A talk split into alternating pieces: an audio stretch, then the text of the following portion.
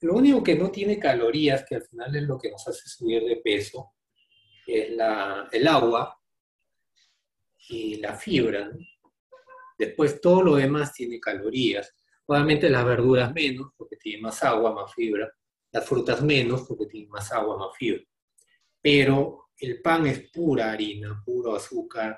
La leche, bueno, también es mitad agua y mitad, aunque dependiendo de si es que usan la evaporada de cuánta agua leche, es pura, puro carbohidrato también.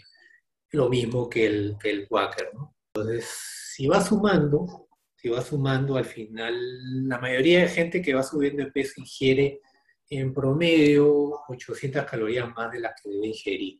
Y peor ahora, ¿no? Que casi no hacemos ninguna actividad motora siquiera, ¿no? Estamos sentados la mayor parte del tiempo que estamos en la casa, ¿no? Antes uno, aunque sea, salía a comprar o, al mercado, a, a, pasear, aunque sea, ¿no? Pero ya no se hace eso, ¿no? Porque por nuevamente el tema de periodizar la infección, ¿no? Estamos más, más inactivos. Fuera del de hecho que antes ya también había mucho sedentarismo, ahora es más, ¿no?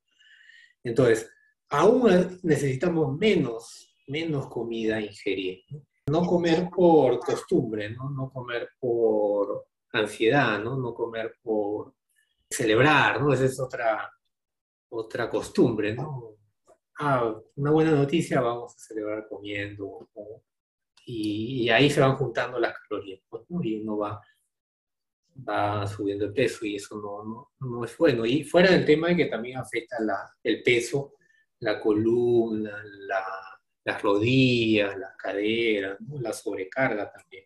Pues por muchos lados el peso no, no es bueno.